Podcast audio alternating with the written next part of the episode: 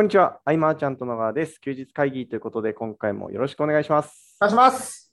えーこの音声を収録しているのは、2022年6月19日日曜日22時37分ということで、今回もやっていきたいと思います。はいで今回ですね、なんとですね、うんゲストの方をお招きしてですね、その方に今回司会を任せて、今日は僕はお休みということで、えー田原さんに全てをね、やってもらいたいなと思います。それでは、はいよろしくお願いします。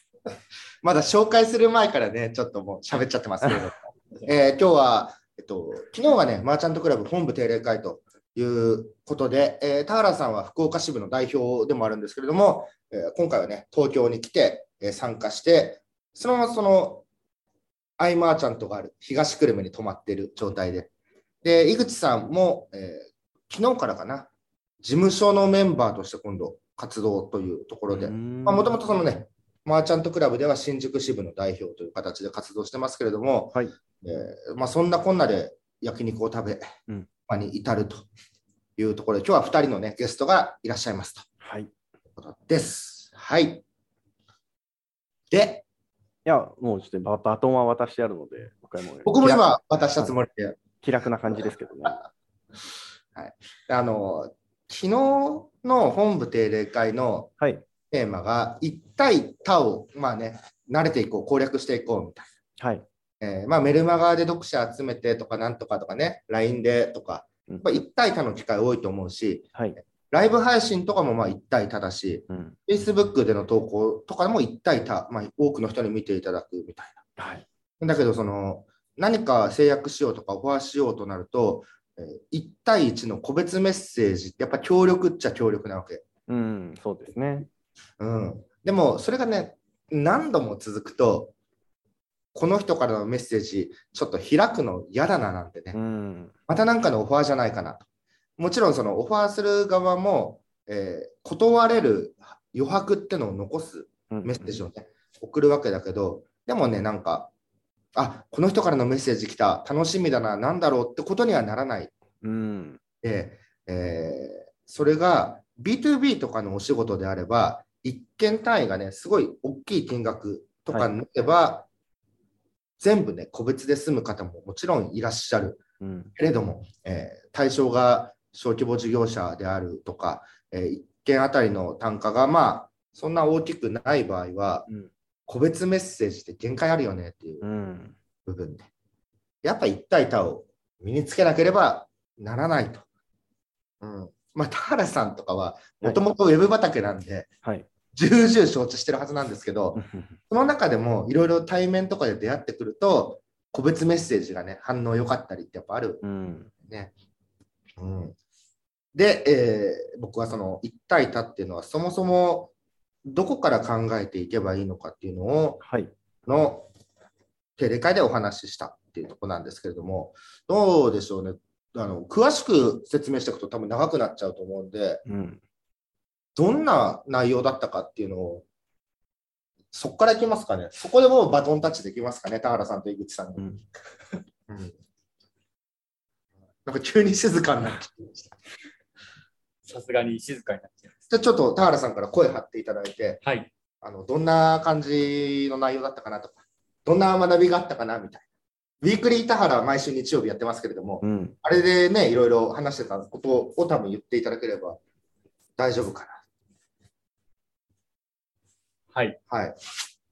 いや、なんかやっぱりその1対1じゃなくて、やっぱ1対多っていうのはやっぱりややらなきゃいけないなっていうのはやっぱりいろいろと感じてることってあるある中でも、知ってることと理解してることっていうか、できてることって結構が違うなっていうのも改めて思いました。うん知ってることとできてること。うん、なんかあの、こういうふうにすれば伝わるんだろうなとかっていうこととかも、うん実際やってみると、なかなかみんな動いてくれないとかもあるだろうし、うんなんかそういったものもあるなと思いました。あの結局、一対多のメルマガを使おうが、うんライブ配信をしようが、自社商品とか自社モデルとか、すべてに共通していて、まずは顧客のの絞り込みをしなきゃいけないっていうのが絶対であるとはい。いうところですよね。はい。うん、で、顧客の絞り込みをしないと、自分が選んでもらえる可能性が薄まるわけですよね。自分を選んでもらう可能性を高めるためにも、属性絞りは絶対に大事だっていうところで、あのよくコトラーさんが言ってる STP みたいな話をしてたと、セグメンテーションして、えターゲティングしてポジショニングを取っていこうみたいなところで。で、改めてそのセグメンテーションって何なんだろうって学ぶと、えーいろいろみんなこう、なんとなくマーケティングをしてきた場合っていうのは分からなかったりする。えーよくセグメンテーションっていうと、えー男性なのか女性なのか、何歳なのかっていう、そういうところ、職業は何なのか、所得はどうなのかみたいな、こういうところのデモグラフィックっていう、え市場分、あの、セグメントの分類っていうのは、僕もメール起業の本ではそこをね、打ち出してやってたわけですけれども、もう山ほどあると。うん。だからその説明した中でも、検索していただくとね、みんな出てくると思うけど、えー他にもジオグラフィック、ベヒービアルとか、でもその中でもサイコグラフィックっていうその心理学的属性っていうところで、ここ何回か健太とも喋ってきたけど、えー消費者インサイトをもっとついていこうと。顧客が声にできてない部分を探ろうみたいな。なんとなくとか無意識でっていう選択を人はみんなしてるわけだけど、そこの探求を頑張っていかないと、一歩二歩先にはいけないんじゃないかみたいな話をしてきたというところまでは OK ですかね。はい。っていう。ちょっと待ってくださいね。あの、そっか、一旦置いて、じゃあ井口さんはどんなふうにこう、昨日のね、テレ会。そうですね、僕は基本は個別メッセージが主にで集客してきたので、で僕あの、まあ、今年の初めからマーチャントクラブに入って、そのこうウェブ系の人たちの集客方法っていうのは、ななんていうか、すごい緻密っていうか、僕が想像したはるか以上、なんかもう緻密で戦略的だなっていうのが思いました。だから、その1対1だと、その人に合わせてその場で変えられるんですけど、1対1だと、もう事前に顧客を絞り込んだりすごい戦略的にいかないと難しいんだなっていうのは、すごい感じましたね。やっぱ1対1だと、個別のね、対話なんで、その都度最適な提案は変えられるけれども、よく言ってるのは、えー LP だと1通りしか見せられないってなってきて、じゃあその1通りで一番響くものはどこかっていうのを確率論的に探っていくわけですよね。これが絶対に刺さるっていう正解はないわけで。だけれども1対1だと話してる中でこれが刺さるっていうのが分かる。から制約が出るみたいな。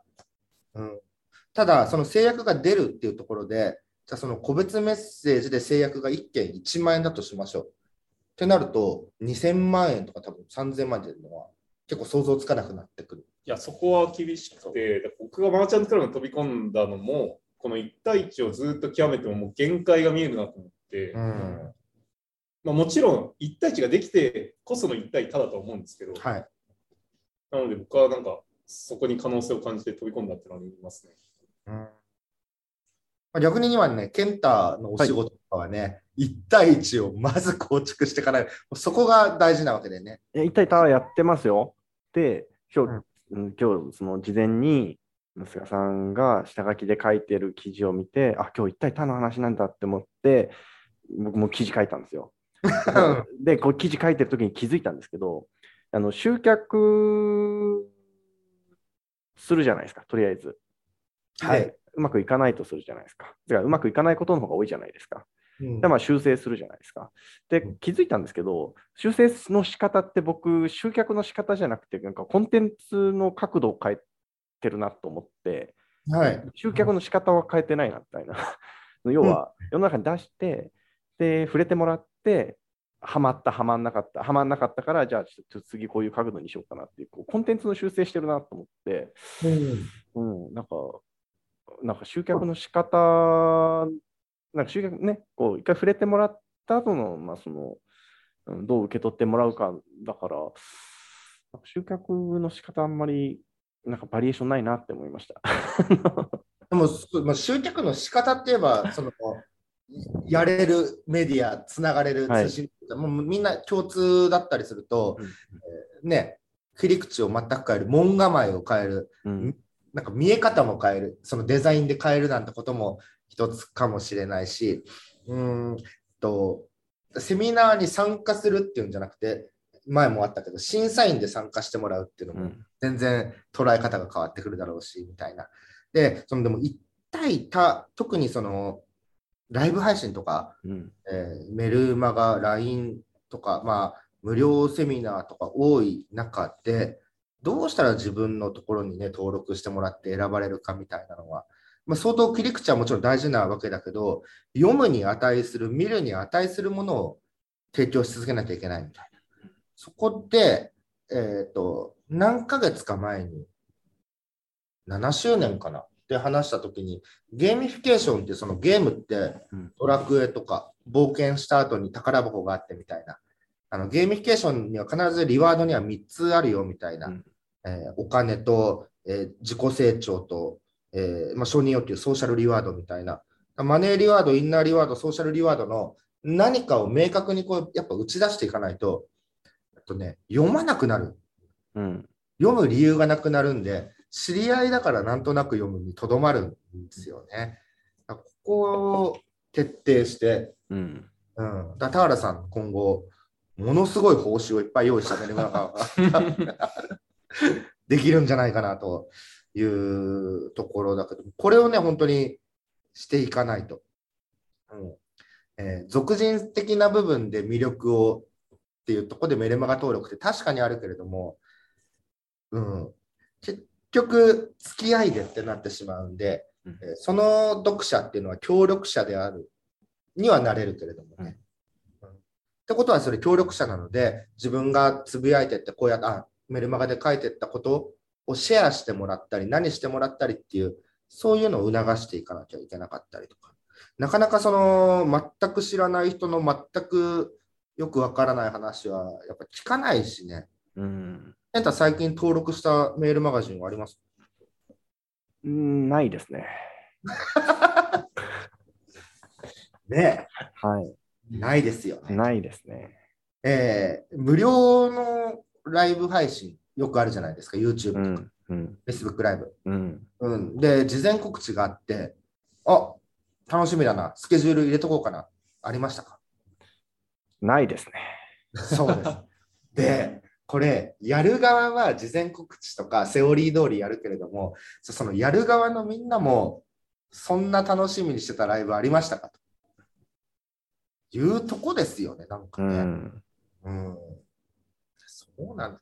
だから、簡単ではない。えー15分毎日ライブやってればお客さんが集まって物が売れるようになるよ、みんな頑張ろうみたいなのはいっぱい出てくるけど、んなわけないっていうところはね、うんだって置き換えてみればね、うん、ないよねっていうところなのでね、えーこの一体多っていうのは結構緻密にやっぱ計算していかなきゃいけないと。ブログを立ち上げるときも、私これ書けそうで書くとか、そういうもんじゃなかったりとか、えーちょっとね、あの、定例会でも話したけど、えっと、先月の福岡支部定例会はインスタグラムの攻略だったと思うんですけど、インスタグラムをやっぱやっていく上でも設計図が必要になってくると。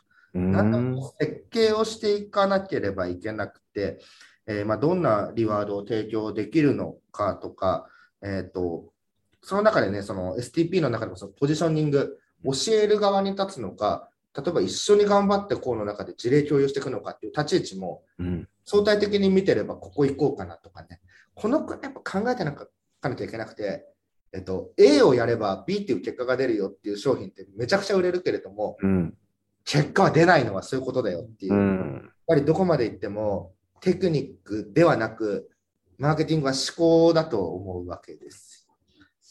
ねえ、そう。っていうのを淡々とね、2時間ちょい伝えたんで、中にはね、昨日絶望的な 感じだった。やっぱり、その、救いの手の、こうすればこうなるよみたいなのをみんな知りたいと思うんですけど、うんそうはいかないんじゃないかなとうん。思っていて。うん、まああの、で、一体多のその世界観作りとかね、そんな話もしてたけれども、うん、こういうことはやらない方がいいよとか、こういうことは、とかね、あの、でもこれも当たり前のことだったりもするのでね、なんかあったかな。うん。あ、例えば、よくメルマガであるのが、はい。昨日、客単価を試しに20倍にしたところ、うん3人の方に購入してもらったんですよねってメルマガで言っちゃう人。うーん、そんな人いるんですね。3人が読者の可能性は十分にあるみたい。うん。うん なんか辛い、辛みが生じるよねっていう。で、まあ、ツイッターとかでもそうだけど、今日はコミュニティに5名入会で、日収150万円ですみたいな。うん。うん。それで簡単なんですよ、コツをつかめばみたいなね、投稿があったとしたとき、その5名の方々の、なんですか、養分感って半端ないなっていう、うん。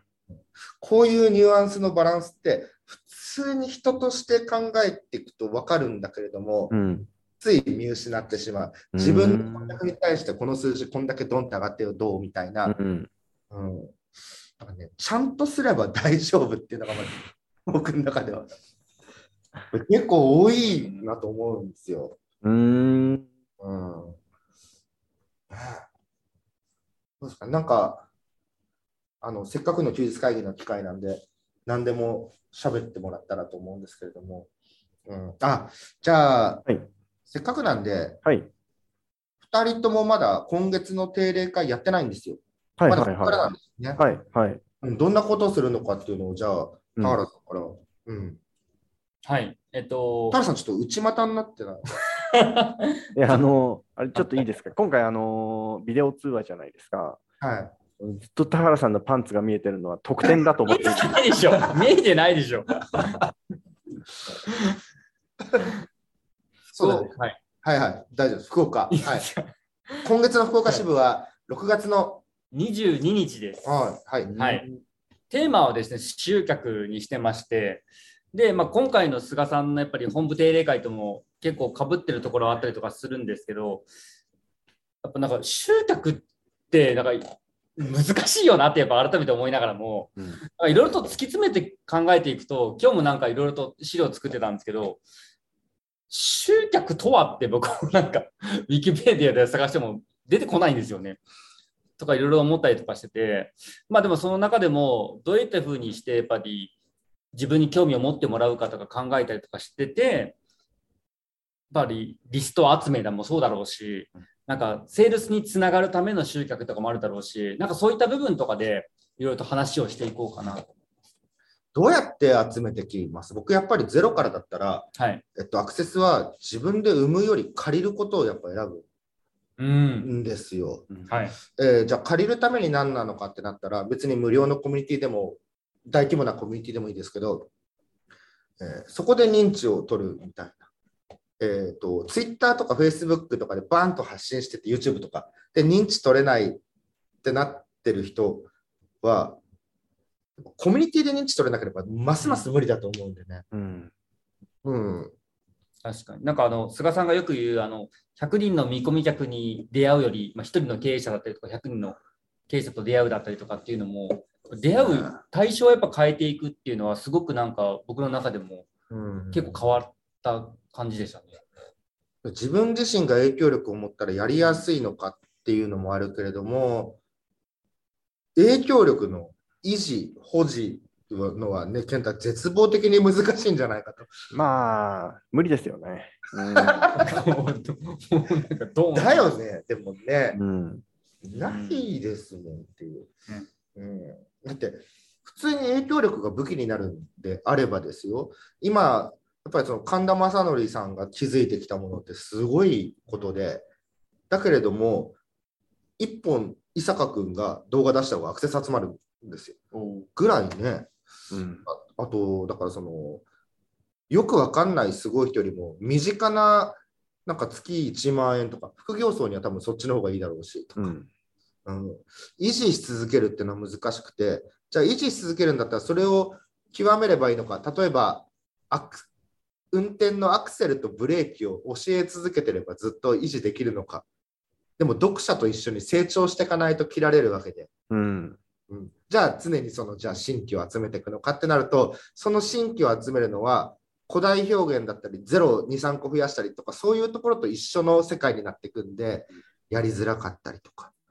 だから、本当影響力、インフルエンス的なものを維持していくっていうのはね、非常に難しいうん。じゃないかと。あと、素養もあると思います。みんなの前で喋るのが好きとか、じゃない限りは、その年々入れ替わるインフルエンサーの方々に対して魅力なものを提示して提携するとか、うん。の方がゆうん全然現実的だななんていうう、ん。ずっと考えてうんやってますけれども、田原さんの、えー今月の集客、うんどんな話になるのか。僕は今今日ここまで言った中で、どんなプレッシャーしかない。どんな話になるのか、でも集客はみんな悩んでるところですし、ただそういうセミナーも多いので、えっと、例えばリストがある人にはこうしましょうとか、既存の人に対してはこう対応しましょう、いろいろあるけれども、それ言っちゃうとごっちゃごっちゃになるので、えっと、今回はこういう人たちを対象にしますっていうゼロ定義を作って、うんそのゼロ定義の中の人たち、まず第一歩はこうやっていくとかうん。はみんな参考になるんじゃないかはい。だからそう,、そうですね、そういった部分で僕もやってきたことだったりとか、そういった部分をいろんな手札というか、あやってきたことをシェアしていければなと思います。頑張っていきます。ちょっと弱気な感じがでも、タラさんの魅力ですけれども、でも、挑戦回数は凄まじいのでね、いろんな面白い話が聞けるんじゃないかと思います。はい。次は、えー6月28日に、えーマーチャントクラブ新宿支部が第1回目スタートするうん。ところなので、えーその第1回の支部、えー新宿支部はどんな会をやるのかという話をじゃあ井口さんから。はい。そうですね、あの新宿支部は主にまあ僕が所属しているビジネスコレクターニーズマッチところの僕所属してるんですけど、そこのほとんど会員さんなんですよ、9割方が。うんなので、まずはそういう会員さんに向けて、まあ、僕が一番得意である、まあ、今日のテーマとは真逆になっちゃうんですけど、まあ、1対1のその個別メッセージの送り方ですね。っていうのを、まあ、あの定例会でいこうかなと考えてます。はい、その別に1対1は何も悪いわけじゃない。いやいや、わ分かってます。その1対1があるからこそ、でもそれだけはっていうところなのでね、1対1ってぱ抑えとく分にはすごく強いですし、ね、そうですね。僕も B2B はだいたい1対1からのつながりで全部紹介が来てるっていうところなので、うん、た1対他、そのね、ちょっと小売り的なことになってくるとね、他は必要だと。うん。でも1対1を抑えられない人が逆に他をいけるかってなるとね、いや難しいね。そうなんですよね。うん。僕もツイッターで来る DM とかもなんかもうハテナマークしかなくて、うん。本当に。これっていうのはあるんですよね。あ、そういえば、健太、最近ははい Twitter でつぶやくはいジ。ャンルちょっと増えたんですが、そのプロテインの情報あと、はいはいはい。ご飯食べたっていう情報と、はい。あとなんだろう？いやー、本当にやりづらくてですね、いや、いろんな人が見てるんですよ。あ あのバーの、あの、スナックの投稿とか見たいけどね。あれはインスタの方で、あのもう僕じゃない人がやってます。あ僕はもう無理ですね。あの、インスタは無理。はい。もうタロットランナーでやらなくていいって言われたんで、やってないです。あの、健太が展開しているスナックの、ははい。で、健太はカウンターには今どうなんですか？あのーだったり、立たなかったりするんですけど、なるべく立たないようにしていて、うんで、そこをちょっとやっぱりこう仕組みで乗り越えなきゃいけないなっていう、今、フェーズに来てるなと思ってるので、はいはい。あこうこれこれこういうことをしたらいいんじゃないかみたいなアイデアは出てきて、またそれもちょっとやっていかないとなっていうところで。なんだっけ、あの、ライブ配信みたいなのもやってるんだっけ？あ、あのーそう、僕が立った時にはやるんですよあの。お客さんが来たら即終了インスタライブをするんですけど、数分で終わるみたいなこともあり。もうありなんですけど、そうそう、それだとね、結局僕が立ち続けなきゃいけないんで、ちょっとやめようと思って、やめました。えまあ、僕からはやらないようにしてますけどね。カチッとした服着るんですか？いや、もう、こんなんですよ。もう、普通に。はい、朝から夕方ぐらいまで作業して、そのまま行って、いいよね。なんかでも、その伸び伸びがいいいいね、なんかね。なんかさ、はいはい。数字を全員にはい。意識させるっていうのはマイナスも多いわけでね。何を何をですか？関わってる人全員に対してはい。数字を意識させるみたいな、ああ、旧体的な企業でもあるし、今もあるけれども、えっとなんかね、最近の就活の話とか聞いてると、はい。えー、とそうすればするほど離れていくみたいなね。うん。だから意識するのは本当にトップのね、だけであってとか、うん周りに対してはそれを意識させずにやっていけばついてくるみたいなものを用意しておかないといけないとかね。そんなのを学びましたけどうね。ん。難しいなぁなんてね。最近、あのーそういえば話が2つありまして、あ、でも、せっかく田原さんが来てるのでね、僕が喋り出すのもちょっとあれだなって思って。いや全然全然。全然全然って僕が言っちゃった。はい、あのーなんかあ大事な要素としては一つなんですけど、そのなんかこういうことをしたいなっていうのが大事だなって思ったって話なんですけど、うん。一つがその僕、最近やっと話が通じるパン職人と出会ったんですよ。言ってたね。うん。はい休日会議の外で喋ってた。ああ、そうでしたっけね。うんはい。はい。そうですで、この前試作1回目がやってきて、でもうあのベースブレッドは超えてるなって僕は思ったので、これは楽しくなりそうだなっていう、これまた新しくいいことを始めたことの一つですけど。パンってはい。何食べてもうまいって思っちゃうんだけど、いや、でも、あのベースブレッドって食べたことあります？どういう、どういうこと、どういうパンなのか？なあの要は、なんか完全食のパンみたいな。1日2個、これ2個食べたら1食分の栄養素全部賄えますよみたいな。健太が昔教えてくれた、はい。なんだっけ、ボディービルダーがはい。沼っていうのを食べてればいいみたいな。ああ、まあ、あれは美味しいです。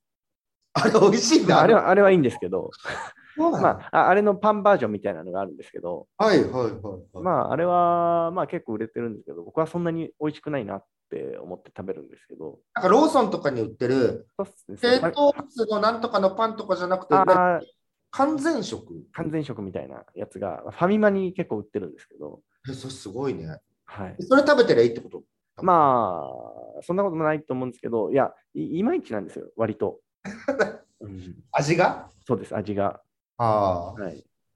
で、いや、もうちょっとうまいのあったらいいなって思ってたんですけど、あ。やっとそれがみあの今話が進んだのは、こういろんな人に僕はパ今パン屋を探しているっていうことをいろいろ伝えてたら人がつないでくださって始まったっていうのが一つと、はあともう一つが、あの LINE やってるんですけど、い。うん。LINE の方で、あのちょっと忙しいと。うん。あのなんか住むところと仕事は何とかするから、誰か移住してこないっていうことを数行書いたんですよ。はいはい。設楽さんが手を挙げましたか？設楽さんはちょっと手を挙げてくれなかったんですけど、まあ、6人ぐらいの方からメッセージいただいて、で今、こう、ズームしたりとか、じゃあいついつ来てくださいみたいな話をしているのが最近の話で、でまあ、いや言うって大事だなっていうふうに思ったって話ですね。そんな世界があるのかって思うし、やっぱりその健太が新潟行って、えーね、いろいろなものをね、こう土地っていうかね、家というか、はいそういうものをどんどんこう安くというかね、はい手に入れていく中で、その家賃がかからない中でいろんなサービス展開ができるっていうのうは、ん。ものすごい大きいことだ本し、当ですよ。将来的にじゃあいろんなお店やりたいとか思ってる人っていると思うけれども、はい。まずはそういう家賃かからないところで、うん。健太と一緒にやっていった方が学びも大きいし、ね、あれでもじゃあね。そうですね。あの僕もシムシティやったことないんで、ちょっとやってみようかなとあ、シブシティやってない。ごめん。毎回僕あの、例でシブシティ出してたけど、やってない。あそうなんです。もうシムシティの専門家だと思ってま僕。もうシブシティみたいなことね、どんどんやってて、うーん。でもあれですよ。借金も莫大に増えてるんで、まあまあまあ、ままあまああね。まあまあ、まあ、トレードオフというのはね、ありますけども。ねいやー、そうか。まあでも、あの、はいその忙しさを続けてたらきついみたいなこともね、ケントどっかでああ、もう全然無理ですね。あの変わんないってこと？いや、あの、はい。もうあと1年は一緒にこう事務所メンバーでやってる人と、あと1年これ続くのは無理だなって話をよくしてますね。はい。うーん。なんか思い切って挑戦して、はい失敗した後も、はい。えー失敗したら新潟に行こうかみたいなね。ううんうんそしたら、ケンタが何とかしてくれるかなみたいなのちょっとありますね。思い切っていろいろやって、本当全部ダメになった。まあ、ケンタにどっかその、はいい。ろんなことケンタやってるんで、はいえパン部門でもわかんない、はいその鍛える部門、えスタック部門、いろいろあるんで、あと、田舎の、あの、稲作業、あの田植えとかね、あの稲稲作もあるんで、上部門、田植えもあるんで、そう何かしらね、やってもらってね、あの、再起をあるみたいな。いや、面白いな。でもね、どんどん増えてきそうだしね、でもなくなるものもあるかもしれないけどさ、そうですね。いや、全然、なんか本当10個やって、ね、1個、2個、3個うまくいったらいいなぐらいの感覚でやってるので、うん。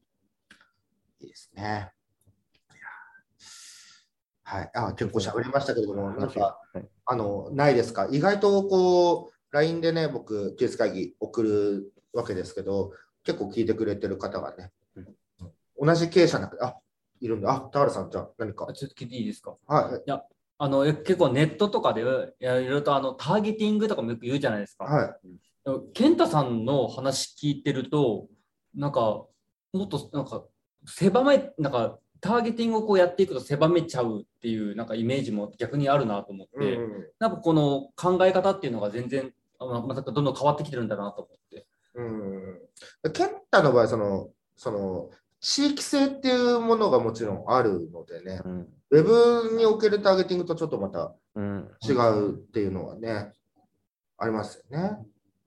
うんパン屋はね、そのパンは通販とかは行きやすいし、うん状態かもしれないけど。うん。そう完全食パンみたいのって今ネットで出てるんですか？ありますよ。もうあるんだ。へはい。ー高いんだよね、結構ね。まあそこそこするんですよね。うん。ケンタのあの鶏肉ご飯みたいなのが美味しそうだけどね。あっちの方が美味しいですね。あっちの方が美味しい。まあでも外だと比べれないので、あれは。まあまあまあ、そう。うん。そう、だからね、ウェブとはまたちょっと違う。だからそのうん地域に特化してた人たちが、ウェブ事業に参入するって言って、うんえ講座なりなんなりってなってくると、えー急にその選ばれなくなるのは、うん。地域に守られてたからっていうところで。うん。あるんでね。